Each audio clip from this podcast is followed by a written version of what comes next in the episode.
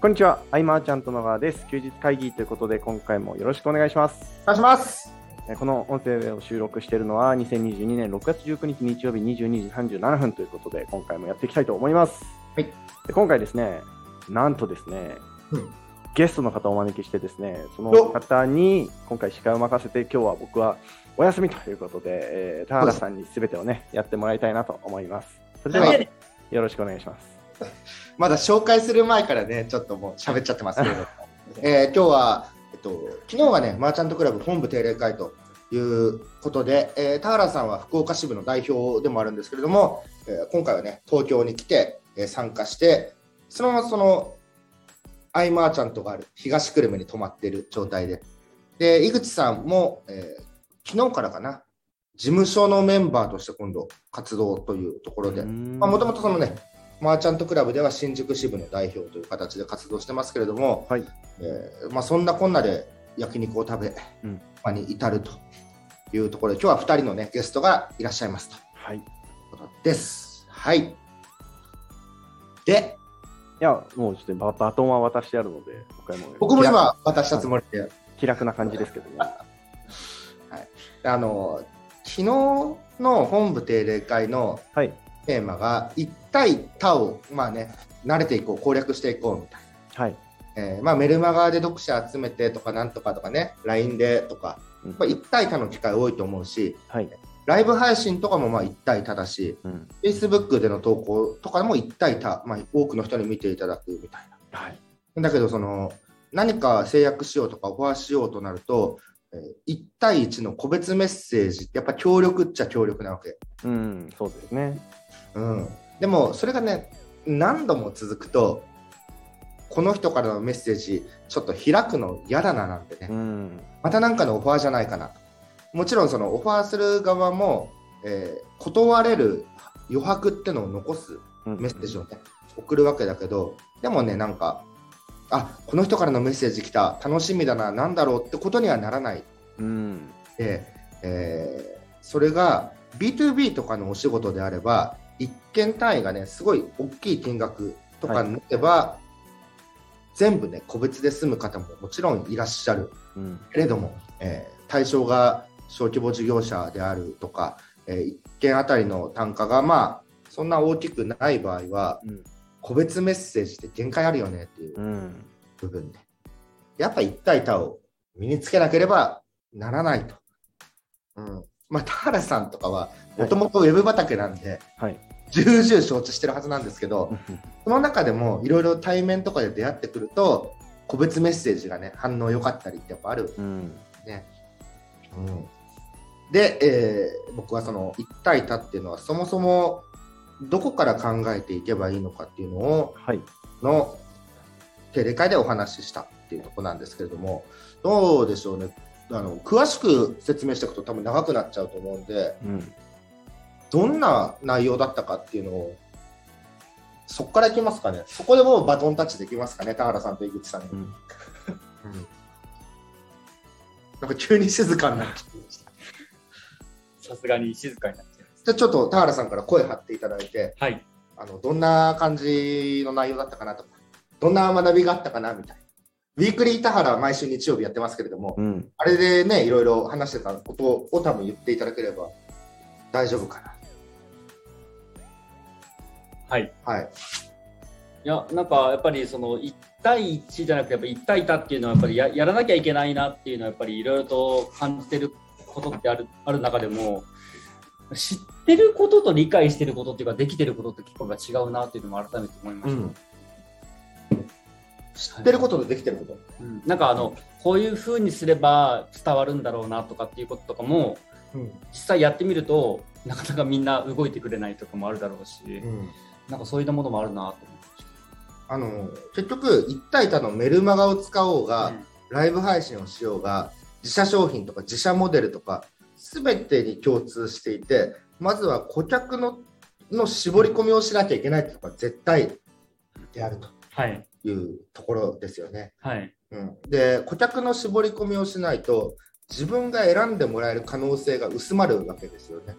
自分を選んでもらう可能性を高めるためにも、属性絞りは絶対に大事だっていうところで、あのよくコトラーさんが言ってる STP みたいな話をしてたと、セグメンテーションして、ターゲティングしてポジショニングを取っていこうみたいなところで、うん、で改めてそのセグメンテーションって何なんだろうって学ぶと、えー、いろいろみんなこうなんとなくマーケティングをしてきた場合っていうのは分からなかったりする、えー、よくセグメンテーションっていうと、えー、男性なのか女性なのか何歳なのかっていうそういうところ職業は何なのか所得はどうなのかみたいなこういうところのデモグラフィックっていう、えー、市場分あのセグメントの分類っていうのは僕もメール起業の本ではそこをね打ち出してやってたわけですけれどももう山ほどあると。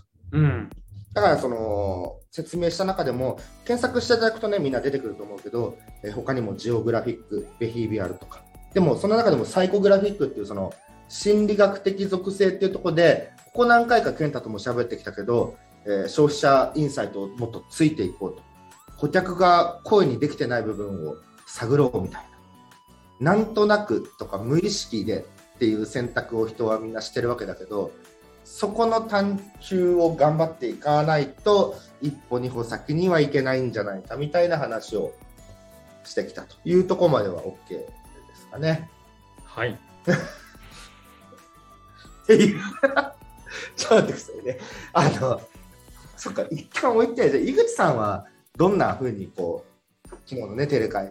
うん、そうですね、僕は基本は個別メッセージが主にで集客してきたので、で、僕あの、まあ、今年の初めからマーチャントクラブに入って、その、ウェブ系の人たちの集客方法っていうのは、ななんていうか、すごい緻密っていうか、僕が想像したはるか以上なんかもう緻密で戦略的だなっていうのは思いましただからその1対1だとその人に合わせてその場で変えられるんですけど、うん、1対多だともう事前に顧客を絞り込んだりとかすごい戦略的にいかないと難しいんだなっていうのはすごい感じましたね。うん、やっぱ1対1だと個別のね対話なんでその都度最適な提案は変えられるけれどもよく言ってるのはえ LP だと1通りしか見せられないってなってきてじゃあその1通りで一番響くものはどこかっていうのを確率論的に探っていくわけですよね。これが絶対に刺さるっていう正解はないわけで。だけれども1対1だと話してる中でこれが刺さるっていうのが分かるから制約が出るみたいな。うん、ただその制約が出るっていうところでじゃあその個別メッセージで制約が1件1万円だとしましょう。ってなると、2000万円とか多分3000万円っていうのは結構想像つかなくなってくる。いや、そこは厳しくて、僕がマーチャントクラブに飛び込んだのも、この1対1をずっと極めてももう限界が見えるなと思って、うん、まあ、もちろん1対1ができてこその1対多だと思うんですけど、はい、なので僕はなんかそこに可能性を感じて飛び込んだって感じますね。うん逆に今ね、健太のお仕事とかはね、はい、1対1をまず構築していかない、そこが大事なわけでね。1対1やってますよ。で、今日、うん、今日その事前に、娘さんが下書きで書いてる記事を見て、あ今日1対他の話なんだって思って、僕も記事書いたんですよ。で、こう記事書いてる時に気づいたんですけど、あの集客するじゃないですか、とりあえず。はい、うまくいかないとするじゃないですか。だからうまくいかないことの方が多いじゃないですか。うん、でまあ修正するじゃないですか。で、気づいたんですけど、修正の仕方って僕、集客の仕方じゃなくて、なんかコンテンツの角度を変えてるなと思って、はい、集客の仕方は変えてないなみたいな。要は、世の中に出して、で、触れてもらって、はまった、はまんなかった、はまんなかったから、じゃあ、ちょっと次こういう角度にしようかなっていう、こうコンテンツの修正してるなと思って、うん、うん、なんか、なんか集客の仕方なんか集客ね、こう一回触れてもらった後の、まあその、どう受け取ってもらうかだから、集客の仕方あんまりなんかバリエーションないなって思いました。でも、まあ、集客の仕方って言えば、そのやれるメディア、つながれる通信、はい、もうみんな共通だったりすると、うん、ね、切り口を全く変える、門構えを変える、うん、なんか見え方も変える。そのデザインで変えるなんてことも一つかもしれないし。うんとセミナーに参加するっていうんじゃなくて前もあったけど、審査員で参加してもらうっていうのもうん。全然捉え方が変わってくるだろうし、みたいな。で、そのでも一対多、特にその、ライブ配信とか、うん。えーメルマガ、LINE とか、まあ、無料セミナーとか多い中で、どうしたら自分のところにね、登録してもらって選ばれるかみたいなのは、まあ、相当切り口はもちろん大事なわけだけど、読むに値する、見るに値するものを提供し続けなきゃいけないみたいな。そこで、えっ、と、何ヶ月か前に、7周年かな？って話したときに、ゲーミフィケーションってそのゲームってうんドラクエとか冒険した後に宝箱があってみたいな。あのゲーミフィケーションには必ず reward には3つあるよみたいな。うんえーお金と、えー自己成長と、えーまあ、承認欲求、 social reward みたいな。 money reward、inner reward、social reward の何かを明確にこうやっぱ打ち出していかないと、とね、読まなくなる。うん読む理由がなくなるんで、知り合いだからなんとなく読むにとどまるんですよね。ここを徹底して、うんうん、だ田原さん、今後、ものすごい報酬をいっぱい用意したメルマガが できるんじゃないかなというところだけど、これをね、本当にしていかないと。うんえー俗人的な部分で魅力をっていうところでメルマガ登録って確かにあるけれども、うん、結局、付き合いでってなってしまうんで、うんえーその読者っていうのは協力者であるにはなれるけれどもね。うんうんってことはそれ協力者なので自分がつぶやいてってこうやってあメルマガで書いてったことをシェアしてもらったり何してもらったりっていうそういうのを促していかなきゃいけなかったりとか。なかなかその全く知らない人の全くよくわからない話はやっぱ聞かないしね。うん。エンタ最近登録したメールマガジンはあります？うんないですね。ねはいないですよ。ないですね。えー無料のライブ配信よくあるじゃないですか、YouTube とか、うんうん。Facebook ライブ。うん。うん、で、事前告知があって、あ楽しみだな、スケジュール入れとこうかな、ありましたか？ないですね。そうです。で、これ、やる側は事前告知とかセオリー通りやるけれども、そそのやる側のみんなも、そんな楽しみにしてたライブありましたか？というとこですよね、なんかね。うん。うん。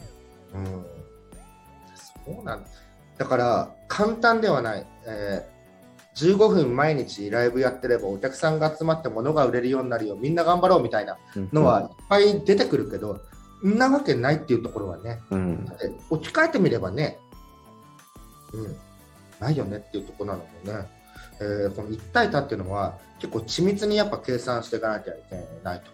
ブログを立ち上げるときも私これ書けそうで書くとかそういうもんじゃなかったりとか、えーちょっとねあの定例会でも話したけど、えっと先月の福岡支部定例会はインスタグラムの攻略だったと思うんですけど、インスタグラムをやっぱやっていく上でも設計図が必要になってくると。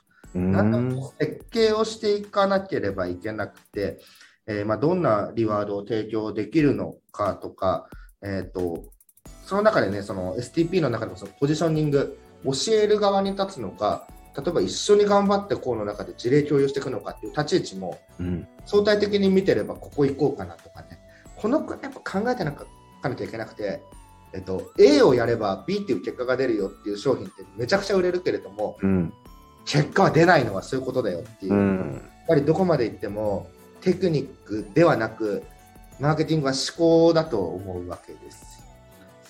ね。えそう。っていうのを淡々とね2時間ちょい伝えたんで中にはね昨日絶望的な 感じだった。やっぱりその救いの手のこうすればこうなるよみたいなのみんな知りたいと思うんですけどうん。そうはいかないんじゃないかなとうん。思っていて、うん、まああので一体多のその世界観作りとかねそんな話もしてたけれども、うん、こういうことはやらない方がいいよとかこういうことはとかね。あのでもこれも当たり前のことだったりもするのでね、なんかあったかな。あ例えばよくメルマガであるのが、はい。昨日客単価を試しに20倍にしたところ、うん3人の方に購入してもらったんですよねってメルマガで言っちゃう人。うーん、そんな人いるんですね。3人が読者の可能性はもう十分にあるみたい。うん。なんか辛い、辛みが生じるよねっていう。で、まあ、ツイッターとかでもそうだけど、今日はコミュニティに5名入会で、日収150万円です、みたいな。うん。うん。それで、簡単なんですよ、コツをつかめば、みたいなね、投稿があったとしたとき、その5名の方々の、なんですか、養分感って半端ないなっていう。うん。こういうニュアンスのバランスって、普通に人として考えていくと分かるんだけれども、うん。つい見失ってしまう。自分の顧客に対してこの数字こんだけドンって上がってよどうみたいな、うん。うんね、ちゃんとすれば大丈夫っていうのが 僕の中では結構多いなと思うんですよ。うーん。うん、そうですかなんかあのせっかくの休日会議の機会なんで何でも喋ってもらったらと思うんですけれども、うん、あじゃあ、はいせっかくなんではい。2人ともまだ今月の定例会やってないんですよ。はい。まだはい。ここからなはんですね、い。はい。はい。うんどんなことをするのかっていうのを、じゃあ、うん田原さんから。うん。はい。えっと田、原さん、ちょっと内股になってない？いや、あの、あれちょっといいですか？今回、あの、ビデオ通話じゃないですか。はい。ずっと田原さんのパンツが見えてるのは特典だと思っていてないでしょ。見えてないでしょ。そうだね。はい。はいはい。大丈夫です。福岡。はい。今月の福岡支部は、6月の、22日です。はい。はい。はいテーマはですね、集客にしてまして、で、まあ、今回の菅さんのやっぱり本部定例会とも結構かぶってるところはあったりとかするんですけど、やっぱなんか集客ってなんか難しいよなってやっぱ改めて思いながらも、いろいろと突き詰めて考えていくと、今日もなんかいろいろと資料作ってたんですけど、集客とはって僕も なんか、ウィキペディアで探しても出てこないんですよね。とかいろいろ思ったりとかしてて、まあでもその中でも、どういったふうにしてやっぱり自分に興味を持ってもらうかとか考えたりとかしてて、ぱりリスト集めだもそうだろうし、なんかセールスにつながるための集客とかもあるだろうし、なんかそういった部分とかでいろいろと話をしていこうかな。どうやって集めてきます？僕、やっぱりゼロからだったら、はい。えっと、アクセスは自分で生むより借りることをやっぱ選ぶうん。んですよ。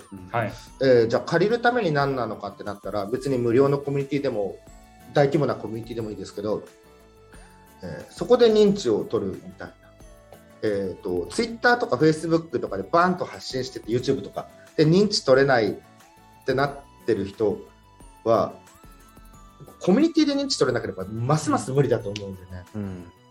うん確かに。なんかあの、菅さんがよく言う、あの、100人の見込み客に出会うより、まあ、1人の経営者だったりとか、100人の経営者と出会うだったりとかっていうのも、出会う対象をやっぱ変えていくっていうのは、すごくなんか僕の中でもうん結構変わった感じでしたね。自分自身が影響力を持ったらやりやすいのかっていうのもあるけれども影響力の維持保持のはね健太絶望的に難しいんじゃないかとまあ、無理ですよね。なんかどうだよねでもねうん。うん。ないですもんっていう、うんだって普通に影響力が武器になるんであればですよ今やっぱりその神田正則さんが築いてきたものってすごいことでだけれども一本伊坂君が動画出した方がアクセス集まるんですよ。ぐらいね。うん。ああとだからそのよくわかんないすごい人よりも身近ななんか月1万円とか副業層には多分そっちの方がいいだろうしとか、うん。うん維持し続けるっていうのは難しくてじゃあ維持し続けるんだったらそれを極めればいいのか。例えばアク運転のアクセルとブレーキを教え続けてればずっと維持できるのか。でも読者と一緒に成長していかないと切られるわけで、うん。うん。じゃあ常にそのじゃあ新規を集めていくのかってなるとその新規を集めるのは古代表現だったり023個増やしたりとかそういうところと一緒の世界になっていくんでやりづらかったりとか。だから本当影響力インフルエンス的なものを維持していくっていうのはね非常に難しいうん。じゃないかと。あと、素養もあると思います。みんなの前で喋るの好きとか、じゃない限りは、その年々入れ替わるインフルエンサーの方々に対して魅力なものを提示して提携するとか、うん。の方が全然現実的だななんていうう、ん。ずっと考えてやってますけれども、田原さんの、えー今月の集客、うんどんな話になるのか。僕は今今日ここまで言った中で、どんなプレッシャーしかない。どんな話になるのか、でも集客はみんな悩んでるところですし、うん。ただそういうセミナーも多いので、えっと、例えばリストがある人にはこうしましょうとか、既存の人に対してはこう対応しましょう、いろいろあるけれども、それ言っちゃうとごっちゃごっちゃになるので、えっと、今回はこういう人たちを対象にしますっていうゼロ定義を作って、うんそのゼロ定義の中の人たち、まず第一歩はこうやっていくとかうんは、みんな参考になるんじゃないかはい。だからそう,、そうですね、そういった部分で僕もやってきたことだったりとか、そういった部分をいろんな手札というか、あやってきたことをシェアしていければなと思います。頑張っていきます。な。ちょっと弱気な感じがでも、田原さんの魅力ですけれども、でも、挑戦回数は凄まじいのでね、いろんな面白い話が聞けるんじゃないかと思います。はい。次は、えー6月28日に、えーマーチャントクラブ新宿支部が第1回目スタートするうんところなので、えーその第1回の支部、えー新宿支部はどんな会をやるのかという話をじゃあ井口さんから。はい。そうですね、あの新宿支部は主にまあ僕が所属しているビジネスコレクターニーズマッチっていうところの僕所属してるんですけど、そこのほとんど会員さんなんですよ、9割方が。うんなので、まずはそういう会員さんに向けて、まあ、僕が一番得意である、まあ、今日のテーマとは真逆になっちゃうんですけど、まあ、1対1のその個別メッセージの送り方ですね。っていうのを、まあ、あの定例会でいこうかなと考えてます。はい、その別に1対1は何も悪いわけじゃない。いやいや、わ分かってます。その1対1があるからこそ、でもそれだけはっていうところなのでね、1対1ってぱ抑えとく分にはすごく強いですし、ね、そうですね。僕も B2B はだいたい1対1からのつながりで全部紹介が来てるっていうところなので、うん。た1対他、そのね、ちょっと小売り的なことになってくるとね、他は必要だと。うん。でも1対1を抑えられない人が逆に他をいけるかってなるとね、いや難しいですね。そうなんですよね。うん。僕もツイッターで来る DM とかもなんかもうハテナマークしかなくて、うん。本当に。これっていうのはあるんですよ。あそういえば、健太、最近ははい。Twitter でつぶやくはいジャンルちょっと増えたんですが、そのプロテインの情報あと、はいはいはい。ご飯食べたっていう情報と、はい。あとなんだろう？いやー本当にやりづらくてですね。いやいろんな人が見てるんですよ。あのねバーのあのスナックの投稿とか見たいけどね。なんかあれはインスタの方であのもう僕じゃない人がやってますあ僕はもう無理ですね。あの、インスタは無理。はい。もうタロットランナーでやらなくていいって言われたんでやってないです。あの健太が展開しているスナックの、ははい。で健太はカウンターには今どうなんですか？あのーだったり立たなかったりするんですけど、なるべく立たないようにしていて、で、そこをちょっとやっぱりこう仕組みで乗り越えなきゃいけないなっていう、今フェーズに来てるなと思ってるので、はいはい。まあこうこれこれこういうことをしたらいいんじゃないかみたいなアイデアは出てきて、またそれもちょっとやっていかないとなっていうところで、なんだっけあのライブ配信みたいなのもやってるんだっけ？あ、あのーそう、僕が当たった時にはやるんです。あのお客さんが来たら即終了インスタライブをするんですけど、数分で終わるみたいなこともあり。もうありなんですけど、そうそう、それだとね、結局僕が立ち続けなきゃいけないんで、ちょっとやめようと思って、やめましたね。まあ、僕からはやらないようにしてますけどね。カチッとした服着るんですか？いや、もう、こんなんですよ。もう、普通に。はい、朝から夕方ぐらいまで作業して、そのまま行って、いいよね。なんかでもその伸び伸びがいいいいね。なんかね。えーなんかさ、はいはい。数字を全員にはい。意識させるっていうのはマイナスも多いわけでね。何を何をですか？関わってる人全員に対してはい。数字を意識させるみたいなああ、旧体的な企業でもあるし今もあるけれども、えっとなんかね最近の就活の話とか聞いてると、はい。えー、とそうすればするほど離れていくみたいなね。うん。意識するのは本当にトップのね、うんかだけであってとか、うん周りに対してはそれを意識させずにやっていけばついてくるみたいなものを用意しておかないといけないとかね。そんなのを学びましたけうどね。ん。難しいなぁなんてね。最近、あのーそういえば話が2つありまして、あ、でも、せっかく田原さんが来てるのでね、僕が喋り出すのもちょっとあれだなって思って、全然全然。全然全然って僕が言っちゃった。はいあのーなんかあ大事な要素としては一つなんですけど、そのなんかこういうことをしたいなっていうのが大事だなって思ったって話なんですけど、うん一つがその僕、最近やっと話が通じるパン職人と出会ったんですよ。言ってたね。うん。はい休日会議の外で喋ってた。ああ、そうでしたっけね。うんはい。はい。そうそうで、この前試作1回目がやってきて、でもうあのベースブレッドは超えてるなって僕は思ったので、これは楽しくなりそうだなっていう、これまた新しくいいことを始めたことの一つですけど、パンってはい。何食べてもうまいって思っちゃうんだけど、いや、でも、あのベースブレッドって食べたことあります？どういう、どういうこと、どういうパンなのか？なあの要は、なんか完全食のパンみたいな、1日2個、これ2個食べたら1食分の栄養素全部賄えますよみたいな。健太が昔教えてくれた、はい。なんだっけ、ボディービルダーがはい。沼っていうのを食べてればいいみたいな。ああ、まあ、あれは美味しいです。あれ美味しいんだ。あれはあれはいいんですけど、まあ、ああれのパンバージョンみたいなのがあるんですけど、はいはいはいはい。まあ、あれは、まあ、結構売れてるんですけど、僕はそんなに美味しくないなって思って食べるんですけど、なんかローソンとかに売ってるそうっすね低糖質のなんとかのパンとかじゃなくて、ああ完全食完全食みたいなやつが、ファミマに結構売ってるんですけど、えそれすごいね。はい。それ食べてりゃいいってこと？まあ、そんなこともないと思うんですけど、いや、いいまいちなんですよ、割と。うん、味が？そうです、味が。あはい。で、いや、もうちょっとうまいのあったらいいなって思ってたんですけど、あ。やっとそれがみあの今話が進んだのはこういろんな人に僕はパ今パン屋を探しているっていうことをいろいろ伝えてたら人がつないでくださって始まったっていうのが一つとはい。あともう一つがあの LINE やってるんですけどうん。LINE の方であのちょっと忙しいとうん。あの住むところと仕事は何とかするから誰か移住してこないっていうことを数行書いたんですよ。はいはい。設楽さんが手を挙げましたか？設楽さんはちょっと手を挙げてくれなかったんですけど、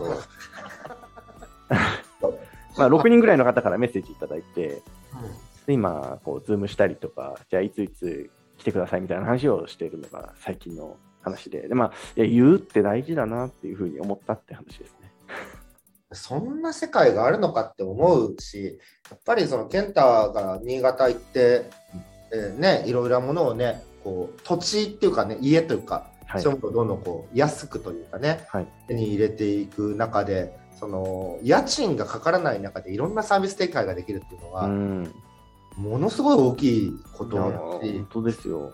将来的にじゃあいろんなお店やりたいとか思ってる人っていると思うけれども、はい。まずはそういう家賃かからないところで、うん。健太と一緒にやっていった方が学びも大きいし、ね、あれでもじゃあね。そうですね。あの僕もシムシティやったことないんで、ちょっとやってみようかなとあ、シブシティやってない。ごめん。毎回僕あの、例でシブシティ出してたけど、やってない。そうなんです。もうシムシティの専門家だと思ってます、僕。シブシティみたいなことね、どんどんやってて、うーん。でもあれですよ。あの借金も莫大に増えてるんで、まあまあまあ、ま まあまああね。まあまあ、まあ、トレードオフというのはね、ありますけども。ねいやー。まあでも、あの、はいその忙しさを続けてたらきついみたいなこともね、ケントどっかでああ、もう全然無理ですね。変わんないってこと？いや、あの、はい。もうあと1年は一緒にこう事務所メンバーでやってる人と、あと1年これ続くのは無理だなって話をよくしてますね。はい。うーん。なんか思い切って挑戦して、はい失敗した後も、はい。えー失敗したら新潟に行こうかみたいなね。うんうんそしたら、ケンタが何とかしてくれるかなみたいなのちょっとありますね。思い切っていろいろやって、本当全部ダメになった。まあ、ケンタにどっかその、はいい。ろんなことケンタやってるんで、はいえパン部門でもわかんない、はいその鍛える部門、えスタック部門、いろいろあるんで、あと田田舎のあの稲作業、あの田植えとかね、あの稲稲作もあるんで、上部門、田植えもあるんで、そう何かしらね、やってもらってね、あの再起をするみたいな。いや面白いなでもね、どんどん増えてきそうだしね、でもなくなるものもあるかもしれないけどさ、そうですね。いや、全然、なんか本当10個やって、ね、1個、2個、3個うまくいったらいいなぐらいの感覚でやってるので、うん。いいですね。はい、あ結構喋りましたけれども、なんか、はいあの、ないですか、意外とこう、LINE でね、僕、休日会議送るわけですけど、結構聞いてくれてる方がね、同じ経営者の中あいるんだ、あ田原さん、じゃあ何か？あ。ちょっと聞いていいですか？はい、あのえ結構ネットとかでいろいろとあのターゲティングとかもよく言うじゃないですか。はい、健太さんの話聞いてると、なんか、もっと、なんか、狭め、なんか、ターゲティングをこうやっていくと狭めちゃうっていう、なんかイメージも逆にあるなと思って、なんかこの考え方っていうのが全然、またどんどん変わってきてるんだなと思って。うん、健太の場合その、その、地域性っていうものがもちろんあるのでね、うん。ウェブにおけるターゲティングとちょっとまたうん。違うっていうのはね、ありますよね。うんパン屋はね、そのパンは通販とかは行きやすいし、うんないかもしれないけど、うん、そう完全食パンみたいのって今ネットで出てるんですか？ありますよ。もうあるんだ。はい。高いんだよね、結構ね。そこそこするんですよね。うん。ケンタのあの鶏肉ご飯みたいなのが美味しそうだけどね。あっちの方が美味しいです。あっちの方が美味しい。まあでも外だと比べれないので、あれは。まあまあまあ、そう。うん。そう、だからね、ウェブとはまたちょっと違う。だからそのうん地域に特化してた人たちが、ウェブ事業に参入するって言って、うんえ講座なりなんなりってなってくると、えー急にその選ばれなくなるのは、うん。地域に守られてたからっていうところに、うん、のはあるんでね。そしたらやっぱりナンバーワンあるいはオンリーワンみたいなものを打ち出していかないと、ウェブ上では生き残れないのは必然かなと。うんじゃなければ、自分のところよりいい商品を紹介したバックマージンもらった方が現実的かなみたいなね、うんうん。のはありますね。あ、でも最近、あれです。あのーこっちで知り合った人で、えーリモートワークで、えー東京の企業さんの方と、えーデザインのお仕事してる、まはいまあ、そのデザイナーの方ですね。デザイナーの方で、まあ、割と東京のこ方の企業の方とお仕事してる方とお知り合いになって話すんですけど、あのーもう正直地域は諦めてると。地域でしょ。要はそのウェブの価値をしが分かってくれる人がいないから、もうこっちの地元の方で仕事を取ってホームページ作るとかは、もうやりたくないと。あのはっきり言ってこうウェブを舐めているから、そうやる気が起きないって言って、はい、あのこっちで、そうですね、えーまあ、こっち,、うん、こっちの、えー、お金を稼ぐのはその都会の方のデザインで、えーそれを日々こっちで楽しく暮らしてるって方はいらっしゃいますね。うーん。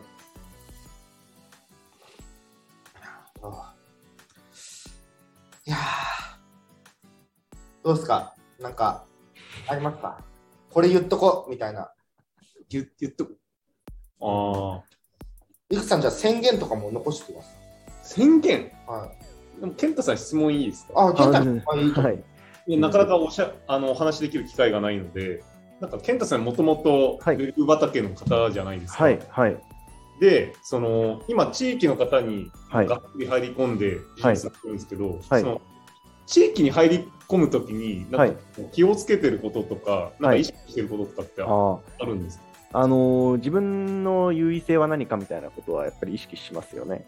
その要は、なんでしょう。うん、僕はお願いすることがこっちに来てすごく増えましたけど、ただお願いするだけだとあっちにメリットがないので、まあ、僕の場合は、例えばじゃあ筋トレができますよとか、えージム持ってますよとか、店舗持ってますよ、みたいな場所ありますよみたいな、そういうのが今、あのーまあ、それで言うと、ウェブの筋トレ系のアカウントで、まあ、そこそこ集客できますよみたいなところが今、優位性になっていて、じゃあ、えー組んでネットでパン売りましょうとか、じゃあ、はいここで店舗、場所貸すんで、えーお店立ってくださいとか、なんかそういう話の提案ができるんですけど、まあそこの自分の優位性が何もないと、話ってすごくつながりにくいんじゃないかなって思うので、うんうん、自分の強みって何かみたいなのを理解して、相手、それを求めてる方、そのお互いの強みがこう合致したときに、相乗効果がある方とだけなんか一緒にやるようにしてますね。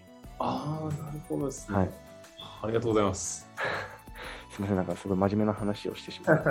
はい。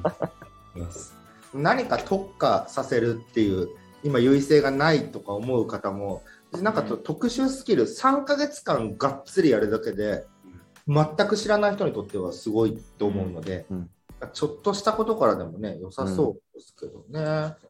うんそうですね。だから僕が地域の方、方といろんなことをやるようになってるのは結局、今だとそのその場所を使った何かができるっていうのが僕の優位性だと認識してるので、うん。要は新潟にいる人の中でも全員が全員そこに気づいてるわけじゃないので、場所があるっていうことが優勢になるので、どうしてもその地域に縛られるというか、その重力があることなので、ウェブ展開みたいな話にあんまりそっちよりも、はい、地域の話が多くなってるなっていう感じがします。うんそうですね。こういう話が5年後、10年後はそのザナとかのメタバース内で行われてる可能性があるわけですよ。うん、地域のとか、なんかそういう、んその土地区画、いろいろね、なんかね、わかんないですからね。うん、うんでも、その優位性があるた上での交渉とか、うん出会い方って非常に重要だなと僕もうん思います。はいなところですか？今日のはい。はい。最後はですね、田原さんに一言締めていただいて、今回の休日会議以上に、ね、終わりたいと思います。はい。はい。いや、本当、あのネ、ネットだったりとか、やっぱりリアルでやったりとかしてるっていう中でも、やっぱりいろんなやっぱり戦略とかあるなというふうに思って、はい。あの、やっぱりそれぞれがどういったところで自分の得意なところっていうのもやっぱ見つけていって、こうやっていくかっていうこともすごく大事だなと思いました。そういうことはいらしいです。はいはい。ありがとうえー、田原さん、ありがとうございました。ございます。はい。はい、ということで、えー今回の休日会議以上にしたいと思います、えー休日休日会議に対するご意見、ご感想、ご質問などなど、LINE の方からご連絡いただけると嬉しいです。最後までお聞きいただきありがとうございました。ありがとうございましたありが。とうございました。